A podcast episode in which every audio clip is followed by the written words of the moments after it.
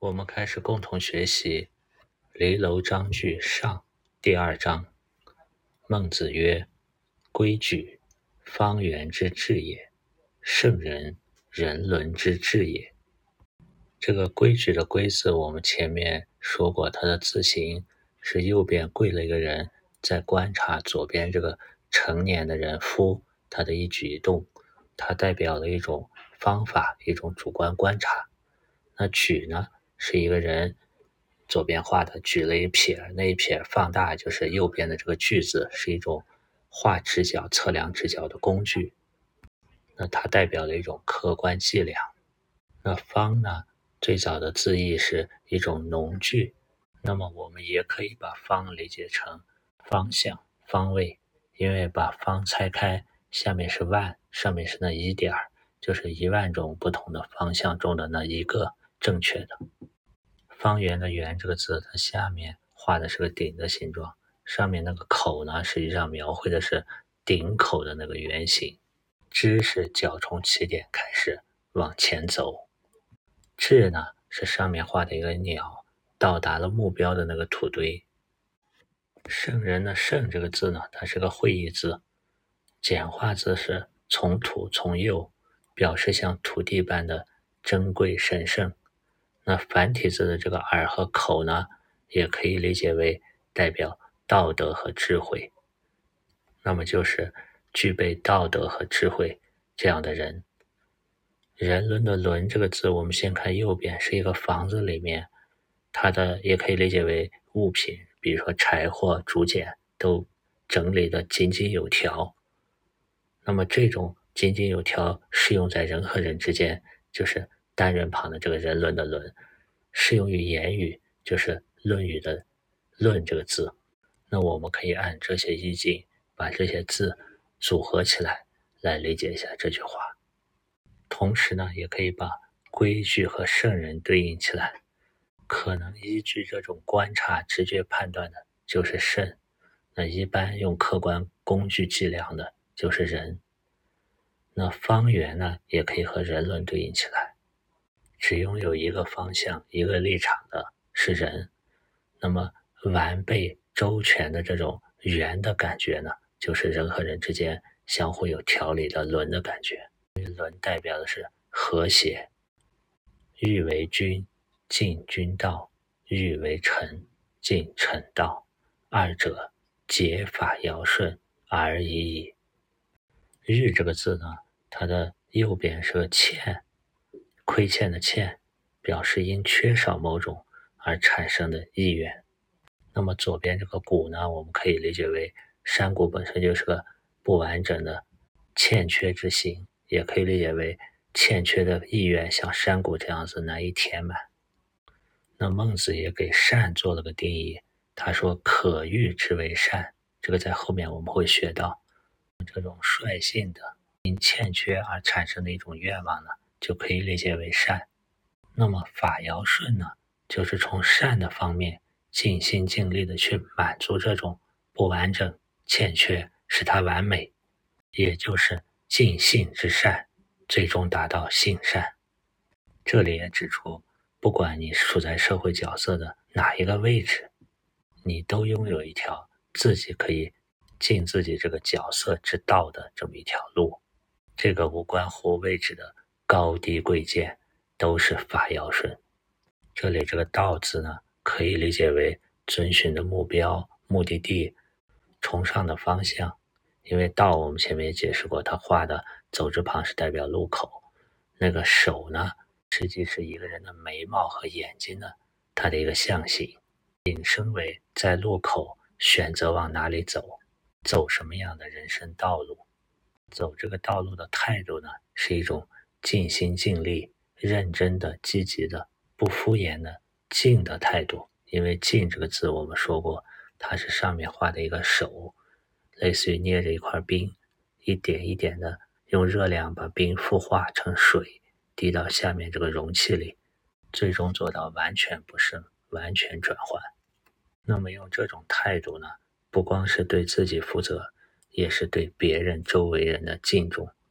否则的话，就是不以舜之所以是尧是君，不敬其君者也。不以尧之所以治民，治民贼其民者也。这里指出，效法尧舜这种敬君臣之道的做法呢，犹如用规矩以尽方圆之计。这也是上一篇孟子所说的“道行善而言必称”，就是提着、拿着、秉持着尧舜也。否则，你这一生对不起自己，也对不起你所需负责的人和你所需尽职责的人。在那时候呢，就是君和民。孔子曰：“道二，仁与不仁而已矣。”孔子呢，采用了逻辑上的一种两端说，因为两端之外更无他道，出乎此就入乎彼，这就不可不慎重。因为孔子这里将道，它划分为仁道和不仁之道，这是一种合乎逻辑的排中律。凡事呢，即是与非是两种。用人来说，就是分仁与不仁，所以道二呢，即道和非道，仁和不仁。比如说，对一个事情来说，就是是和不是两种。在这样的人生道路、行为的选择下呢，报其名胜，则身是国王；不胜，则身为国削。这里报其名胜的这个“报”字呢，我们在前面。勿暴其气，公孙丑篇讲过，它是个会意字。小篆呢，上面从日表示烈日下，从初呢表示深处。那还有个双手的字形，表示双手捧着米，那么合起来就表示双手捧着米在暴日下进行晾晒。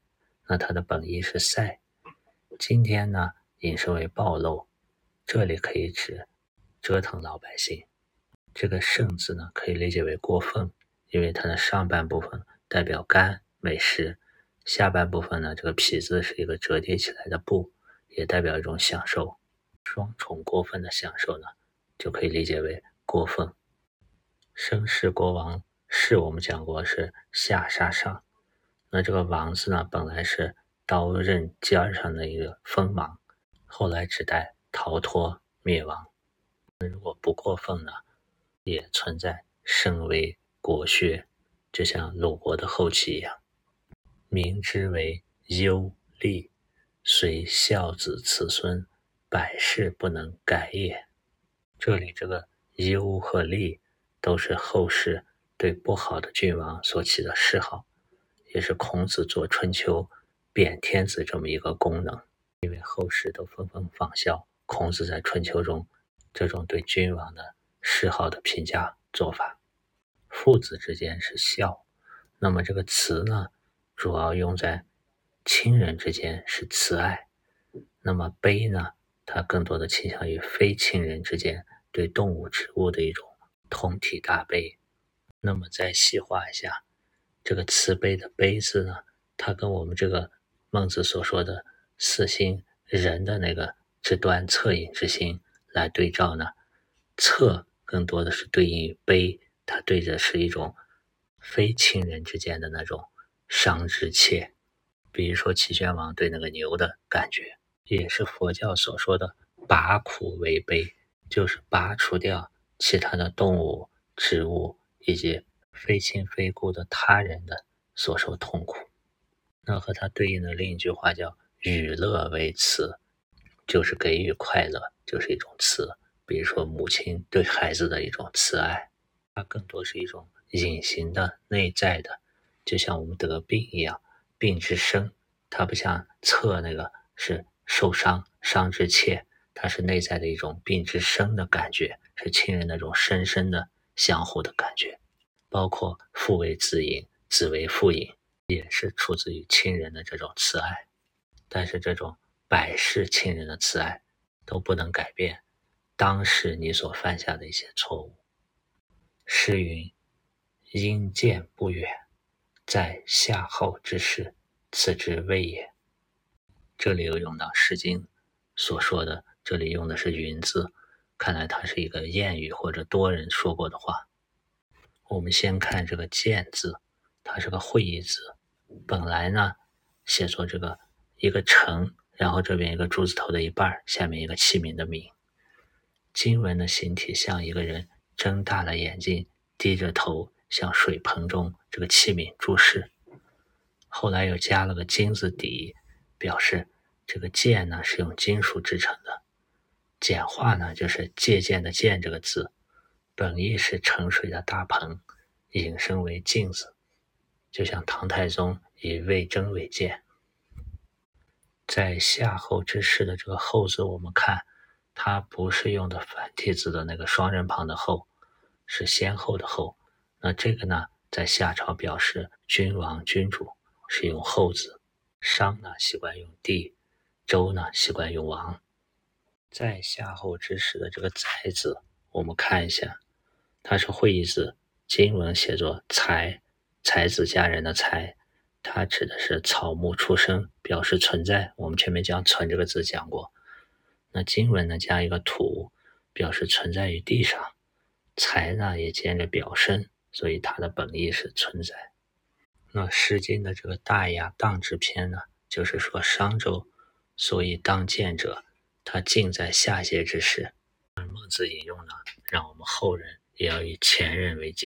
这里最后这个“此之谓也”，“之谓”就是像、好比的意思。那么“谓之”呢，就是这就是是的意思。这个“之谓”和“谓之”的区别，我们前面也讲过，这里再提一下。好，我们看第三章。孟子曰：“三代之得天下也，以仁；其失天下也，以不仁。”这里的三代指的是夏、商、周。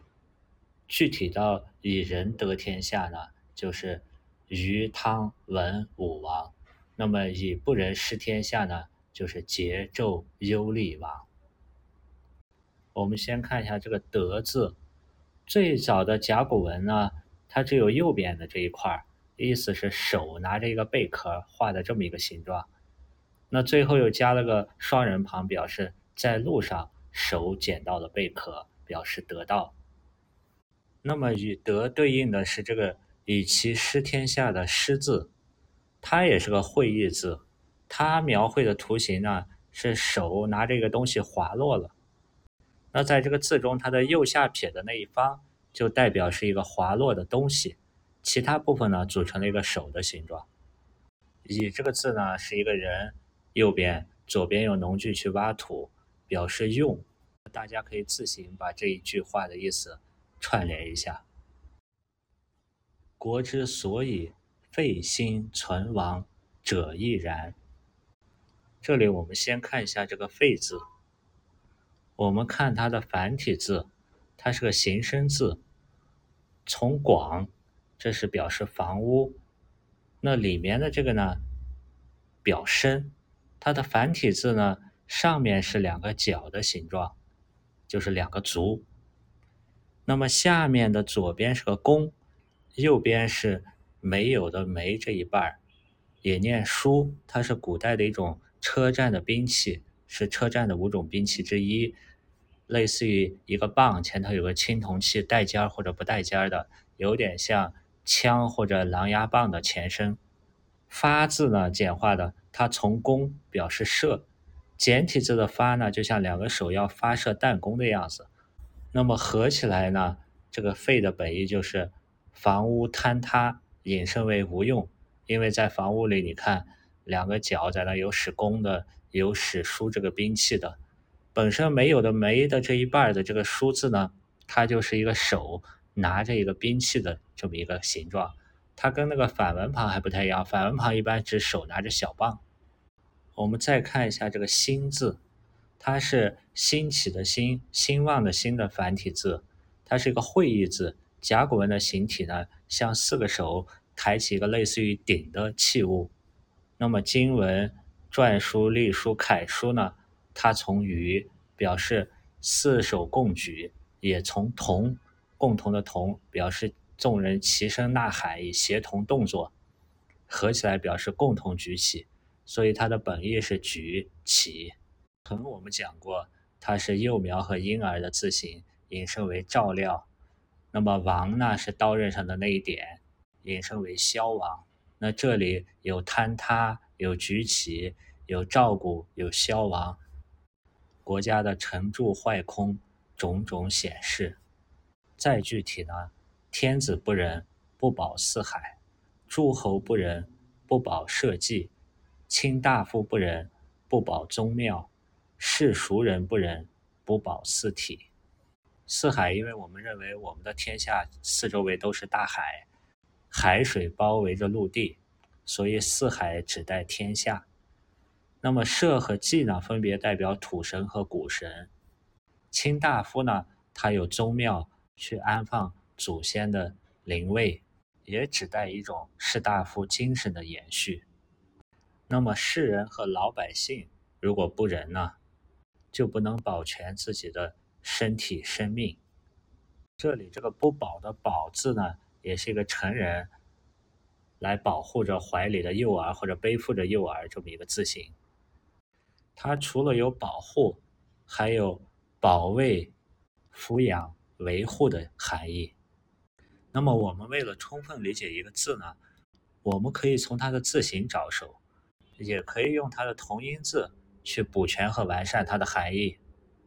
那么，也可以用造词呢，用现在的它这个字形成的各种词语去理解它的各种功用。今勿死亡而乐不仁，是由勿罪而强久。这里这个厌恶的恶字，如果读恶，就是偏向于厌恶、嫌弃这么一种含义。那么如果读恶呢，就是偏向于它是不好的、不善的这么一种含义。这里死和亡应该是两个概念，因为有死而不亡的说法。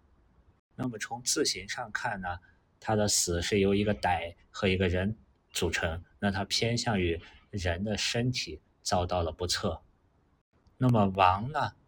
它是由指示字刀锋前面的那一点，最后假借而来的。它可能更偏向一种灵魂、精神的消亡。那么孟子也提到：仁则荣，不仁则辱。那么仁呢？它类似于种子的仁儿一样，它代表一种勃勃的生机、生气。那么辱这个字呢？它是下面寸代表一个手。上面一个成代表一种农具，它是去切割那些生命。那么儒也就代表一种欣欣向荣的这种植物的消逝和一种死气、死亡。这里最后用由物醉而强酒，一方面是做了一个比喻，另一方面也警示我们要克服一些灯红酒绿这种外在享乐的欲望。整个第三章呢，它也是第二章内容的一个延续。我们看第四章，孟子曰：“爱人不亲，反其仁；治人不治，反其智；礼人不达，反其敬。”我们先看一下这里面常用的几个字。首先是这个“爱人不敬”的“爱”字，“爱”是个会意字。那么在简体字呢，可以看到它是由三个部分组成的。实际上，在繁体字里面，它中间是有个心，内心的心。最早的甲骨文和金文的字形呢，上面是一个端坐在地下、张着口的人形，下面是一个心。那么这个张的口呢，有朝左的，有朝右的，都是这个字形。他用手呢抚着自己的心，表示一种张口告人自己心里面喜欢的意思。这就是“爱”的这个会意字最早的字形，但是秦始皇吞并六国以后，统一使用的小篆呢，在“爱”的这个字形下面又多了一个“足”，就是一个“虽”字。那么它表示爱是一种行为与行动，所以在东汉的《说文解字》里，把爱解释为行走的样子，可以理解为疼爱、呵护对方，愿意为对方。奔波辛劳的意思，因为东汉的这个许慎的《说文解字》，比起秦朝秦始皇公元前二百二十一年统一六国，大概要晚了三百年，所以他解释的是这个繁体字这个小篆的这个含义。那么我们现在的简体字呢，是把秦朝的这个小篆中间的这个心去掉了。我们再看一下“爱人不亲”的这个“亲”字，它是个形声加会意字。它的右边这个“见”的字形呢，繁体字是一个人跪坐在那，睁大眼睛看的这么一个形象。那么左边呢，最早是“心”，是它的声符。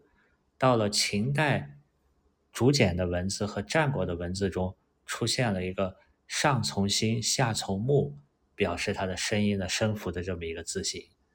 左边这个“亲”呢，本意是指感情深厚。关系很近，那么简体字的亲人的亲，是上面从立，下面从木，以林木彼此靠近的很近，表示亲近。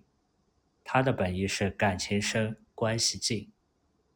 另外，在秦朝以前，先秦在这个亲上面经常也加一个宝盖，它同样也表示了住在一个屋子里面的人。经常见面，所以关系很亲近。治人不治的这个“治”字，我们前面在治水讲过，它是左边三点水表示治水，右边呢上面表示很高兴，内心很欢悦欢愉，那么张口大笑这么一个含义。智慧的“智”呢，我们可以把它理解为脑子里有这个东西，然后张口就像箭矢一样的很快的说出来。李仁不达的“李”字，左边是个祭台的样子，右边呢是在这个豆状的容器上面装了一些珠宝玉器或者祭祀的其他祭品的字形。我们看一下这个李仁不达的“达”字，它的会意字呢，上面是从竹字头，下面是从禾，表示呢竹子劈成小细条，然后绞合编成竹索。但是它的本意呢是小豆，那么李仁不答回答的答和小豆有什么关系呢？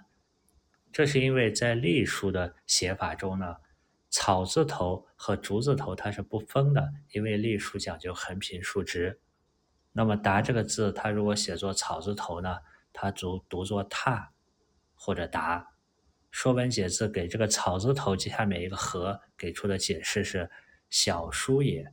意思就是“书”就是豆的总称。我们前面讲那个后继树五谷的时候讲过。那么小书就是小豆，因为有草合在一起的意思，又是引申为合在一起，硬合。这也是后面答字的本意。那么这里说一下，五谷之一的黍是重要的粮食产物，小豆是中国的土产。它跟原产于印度、缅甸的绿豆不同。这里“李人不答”的这个意思呢，就是回答、应答相合。反其境的这个“境”字，我们前面解释过，它是右边手拿着小棒去赶羊群，赶左边这个羊的一个字义。那么也说过，“礼”是一个偏外在，那么“敬”就是一个偏内心内在的一个含义。这也是三个排比句式，爱是我这个角度发出的言语和行为，因为刚才我们讲了，它字形的上面是一种说出来，下面是用脚走，引申为行为的意思。不亲呢，是对方的一个回应，同样，智人也是发自我们的一个行为，不治是对方的一个反应，理人是我们的一个行为，不答。不应对是对方的一个回应。那么孟子这些圣贤的思维模式是什么呢？碰见了这种情况，我们不是进一步加强我们的行为，而是回到他的内在更本质的这个开始。那么对爱人来说，仁就是这个更本质的。前面第二章孔子也说道二，所有的行为言语都可以划分为仁和不仁。第三章也说了，如果不仁，那么是不保四海、社稷、宗庙、四体，那么我们就不应该更加强烈的去输出这个爱，而是返回到这个人。就像教育子女，我们说我们的行为都是为了他好。当返回到这个人字呢，我们发现人的左边是单立人，表示人和人的关系；它的右边是两画。表示不光从我出发，还要从对方出发去思考这个问题，要不然你得到的很可能是对方的不亲，那么就减少一点我这一横过多的功用，过多的去要求对方怎么怎么样，增加一点站在对方的角度去考虑这个人，让子女健康快乐平安就好了。那么同样，智人是偏向于。更强行的要改变他人的频率能量，那么理人呢，偏向一个被动的和他人同频共振。如果产生了不智和不达，达不到目的，那么返回来，我们去看那个使它发生的更根本、更内在的智和静，是不是存在问题？这个和庄子的一篇文章中的一段也很相近。庄子有一篇文章叫做《在右》，大家可以看一下文字注释。这个“右”呢，就是放宽松、任物去自在、无为而化的这么一种意思。这一篇里有这么一段话，说的是：“而且月明耶，是淫于色也；月聪耶，是淫于声也。”就是你过分的追求这个聪明了，那你是。有一点去刺探别人的隐私，过分的去追求声色，包括悦人耶是乱于德，悦义耶是悖于礼，就是你过分的想去用仁义改变对方，实际上你也就扭曲了对方的德。那过分的强调利益分配，也扭曲了那个天理正义。乐礼耶是相于祭也，乐乐耶。是相于淫也，那你过分的去强调礼乐，也会形成一个偏于繁琐的礼节和偏于享乐。乐圣耶是相于义也，乐智耶是相于痴也。就是你过分的去强调这个要当圣人，要有智慧，圣是偏向于义，就是规范，好为人师。那么智呢，它偏向于插手别人的事情。去运用权谋，去非要去治治理别人。那这里庄子实际上也批判了过分的偏于聪明、仁义、礼乐、圣智这八种。那他说：“天下将安其性命之情之八者，存可也，亡可也。”就如果天下人都能安于自身的这个性与命的这个情。情也可以理解为性和命的各种功用运用，那么这八种过分的强调聪明、仁义、礼乐、甚至，也可以要，也可以不要，因为大家都安于本性了。那过分的强调这八者呢，乃使暖卷苍囊而乱天下。暖卷苍囊可以用现代的话说，就是一种大家相互的内卷、牵引、混乱又裹挟在一块儿。反而引起了社会更多的混乱。从这段话来说，庄子倒不是反对聪明、仁义、礼乐、圣智，他反对的是过度的偏于某一面。就像前面庄子所说的，大家不要过于的偏于道的某一种术，那么反而忽视了这个道。那孟子实际上这里也是，大家不要过于的偏向于你的外在行为。你偏向于某一种先王之法，而忽略了先王之道。从这个角度呢，他们两位圣贤理解的实际上是相同的。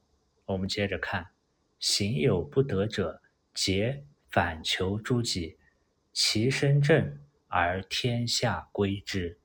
孟子，我们往往去理解他谈的最多的，他的学说的核心是他所说的四心，是仁义礼智这四个方面。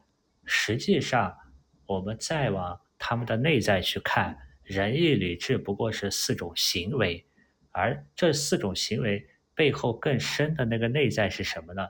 实际上是孟子所说的性善，也是这四行根于一心。那这里就提出，我们不管是有人行、义行、礼行、智行，凡是有不得者，皆反求诸己，其身正。而天下归之。儒家之学不在于求人，而在于反求诸己。内在的前面所说的仁、智、敬，它是外在的爱人、治人、理人的本，类似于调频以后才能取得共振。如果自身发出的各种行为不能让别人共振感受到，那么就返回自身的内在去调整我的这个源头。在《论语颜渊篇》里，樊迟问仁，樊迟问什么是仁，孔子曰：爱人。孔子这里对樊迟所说的仁的一个功用，就是爱别人。爱人也可以理解为亲亲人民，就是亲近你的亲人。仁爱你的所有的其他人、他人，如果爱人不能亲其所亲，就应反求诸己。就像前面所说的，爱人不亲，那么反其人。其就是指自己，一般批注是反问或者反省自己是否仁德有缺陷。那么仁德本身呢，它是不存在缺陷的，只是自己用力足和不足的缘故。这个在《论语》的里仁篇里也说。有能一日用其力于人者矣乎？我未见力不足者，盖有之矣。我未见也。这说的也是反其人，就是返回到他自身的人去用力去修。那么返回到自身内在呢，带来的一个效果就是身正。孔子在《论语子路篇》里说：“其身正。”不令而行，其身不正，虽令不从。那么你达到这个效果以后，你调频完了，就能跟别人取得同频共振，去影响和感化他人。这里也可以看出，孟子他们这些圣贤的思维模式，跟我们常见思维模式的一个很大的不同。我们经常可以在社会上看到那些失败者抱怨，都是自己运气不好。不是因为外面的客观环境、他人的阻力造成自己的失败，造成自己的行有不得。那么这种思维模式是行为达不到自己预想的结果，原因是他人或者客观环境或者是运气差造成的。孟子这些圣贤的思维模式呢，他认为行有不得应该反求诸己，这也类似于佛教的一句话。不忘初心，方得始终。那么道教的《太上感应篇》集注中怎么说的呢？它开篇就以十六字：“祸福无门，为人自招；善恶之报，如影随形为纲。”宣传这种善有善报，恶有恶报，这种要人长生多福，必须行善积德的这么一种一切外在的种种。源自于内在行善积德的结果，他们的共同点都是体现了是人内在的种种念头思想塑造了外在的言语和行为，外在行为的得或者不得源自于自己内在的提升和改变。那么《诗经》中也说了，诗云：“永言配命，自求多福。”永言配命，自求多福，出自于诗的大雅文王。那么在前面公孙丑篇的仁则荣这一章中，也引用这一句。永呢，可以理解为永远，它也有点像水一直长流不息的这种字形。言呢，是一个独体字，也是个指示字，在甲骨文和金文的形体，就像一个张开嘴、伸着舌头说话的字形。小篆在最上面加了一横，表示言出于舌，这是也是一个指示的用法。隶书、楷书都像一个开口发出声音说话的这么一个样子。这里也可以把言理解为一个助词。配命，配左边是一个酒器、酒坛子，右边这个人呢是一个跪在那调酒的字形。我们前面也讲过，命呢可以理解为上对下的一种。命令，那么配命也可以理解为配乎天德，则可以做到自就是自我本源内在，求就是一个衣服的毛皮露出来去得到显现，多福。这里为什么说配命与多福相对？那么为什么配命就能多福呢？台湾玉老师说过，在天曰命。在人曰信。人和天命是兄弟，故相配。中国思想求福，那么福是谁赐呢？实际上还是自己赐的，所以自求多福。第五章呢，继续论述一切的根本在自身。大学里说的“自天子至于庶人，一是皆以修身为本”，也是这个原因。他们说的道理都是一致的。